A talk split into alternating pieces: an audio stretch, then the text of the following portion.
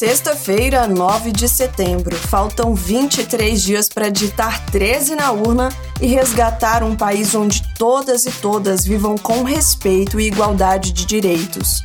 Eu sou Carol Santos e você está ouvindo Notícias do PT. Fique agora com os destaques do dia. Desgoverno Bolsonaro leva Brasil a cair três posições no Índice de Desenvolvimento Humano da ONU o país fica atrás de 15 nações da América Latina e Caribe, como Chile, Argentina e México. O IDH é o índice que mede a qualidade de vida de uma população, analisando dados como expectativa de vida, educação e renda. A queda do Brasil no ranking é resultado da destruição das políticas públicas e da falta de cuidado de Bolsonaro com o povo brasileiro. Queda da inflação em agosto é artificial e o preço dos alimentos continua subindo. Houve altas em componentes importantes na cesta das famílias, como o frango, o queijo e as frutas. Comer fora de casa também continua ficando mais caro. Os setores de saúde, habitação, educação e vestuário também tiveram alta. Bolsonaro corta 95% da verba e centros que cuidam do Auxílio Brasil podem fechar. O orçamento da União proposto por Bolsonaro para 2023 corta mais de 900 milhões dos centros de assistência responsáveis pelo CAD único, onde as pessoas se inscrevem para receber benefícios. Além de não garantir a continuidade no valor de 600 reais, Bolsonaro quer desmontar o programa deixando a área de assistência social praticamente sem verba. Bolsonaro debocha dos pobres e promete o que não cumpriu em quatro anos de governo. No programa eleitoral desta quinta-feira, o candidato à reeleição prometeu aumentar o auxílio financeiro para quem começar a trabalhar.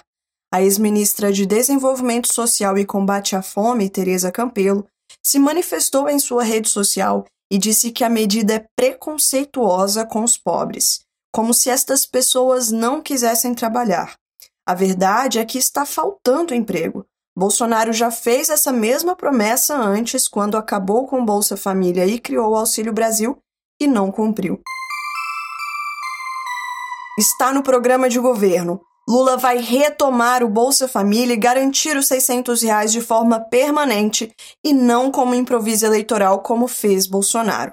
O novo Bolsa Família vai trazer de volta a segurança e a estabilidade. Além disso, Lula vai implantar o adicional de 150 reais por criança de 0 a 6 anos, criando igualdade de condições que Bolsonaro acabou ao desconsiderar a composição familiar.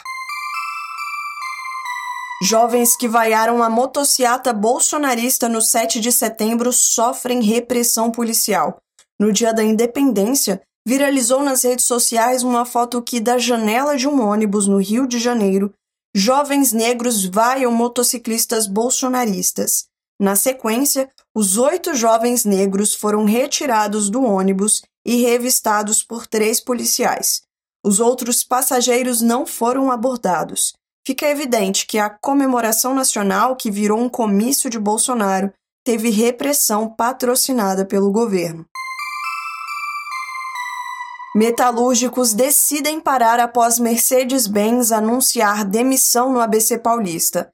Em assembleia, os trabalhadores e trabalhadoras da Mercedes-Benz no ABC decidiram parar em protesto após o anúncio da montadora de que irá demitir 3.600 metalúrgicos alegando reestruturação. Para o presidente do sindicato, Moisés Celerges, a luta pelo emprego e pelo futuro dos companheiros de contrato temporário tem que ser de todos. Lula desafiou Bolsonaro a comparar os dois governos, o seu e o dele, no último 7 de setembro. Enquanto o governo Lula se tornou referência mundial nas políticas de combate à fome e à pobreza, Bolsonaro devolveu o Brasil ao mapa da fome com mais de 33 milhões de pessoas sem ter o que comer e mais da metade da população em segurança alimentar. Enquanto Lula investiu na educação desde a creche à universidade, Bolsonaro cortou verbas e atacou os professores. Enquanto Lula estabilizou os preços e reajustou o salário mínimo, Bolsonaro congelou os salários e promoveu o descontrole da inflação. Você já viu alguma obra do governo federal no seu estado? Pois é, a verdade é que Bolsonaro só destruiu. Hoje Lula se encontra com o povo evangélico em São Gonçalo, no estado do Rio de Janeiro. Amanhã, nosso presidente participa do ato Todos Juntos por São Paulo, em Tabuão da Serra, às 11 da manhã. O evento também contará com a presença do candidato ao governo pelo PT, Fernando Haddad. Você acompanha tudo ao vivo pela TV PT e pela Rádio PT. Este foi o Notícias do PT. Ele é diário, está disponível na sua plataforma de áudio preferida. Siga o podcast para receber uma notificação toda vez que sair um novo episódio. Se você gostou, deixa cinco estrelas na avaliação e compartilha. Você encontra mais notícias como estas no portal do PT, em pt.org.br. A gente volta na segunda-feira. Até lá!